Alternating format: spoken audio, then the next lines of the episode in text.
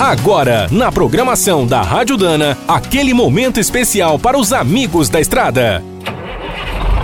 Está começando mais um Minuto do Caminhão. Fique por dentro das últimas notícias, histórias, dicas de manutenção e novas tecnologias.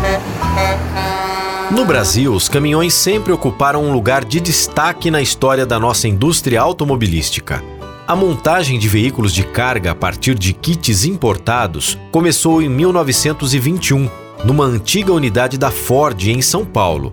Em 1929, o empresário José Augusto Prestes apresentou no Rio de Janeiro o Bandeirante, o primeiro bruto fabricado no país. Outro passo importante foi dado em 1949, quando a FENEME começou um grande programa de nacionalização de caminhões. Décadas depois, em 1996, a Volkswagen reinventou a fabricação de veículos comerciais com o consórcio modular, instalado em Resende. Agora foi a vez da Mercedes-Benz surpreender. Produzindo no país desde 1956, a empresa é a primeira indústria 4.0 do setor. A pioneira unidade de São Bernardo do Campo foi toda modernizada para funcionar dentro dos conceitos da quarta revolução industrial.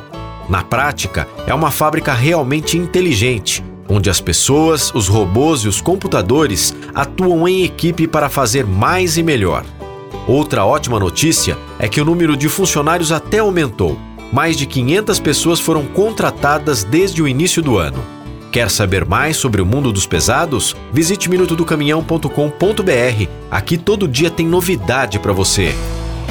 O Minuto do Caminhão é um oferecimento de Spicer. Há mais de 100 anos, a marca dos cardãs e eixos que não ficam pelo caminho. Quem é do trecho já sabe, para ficar bem informado, a Rádio Dana é sempre a melhor sintonia.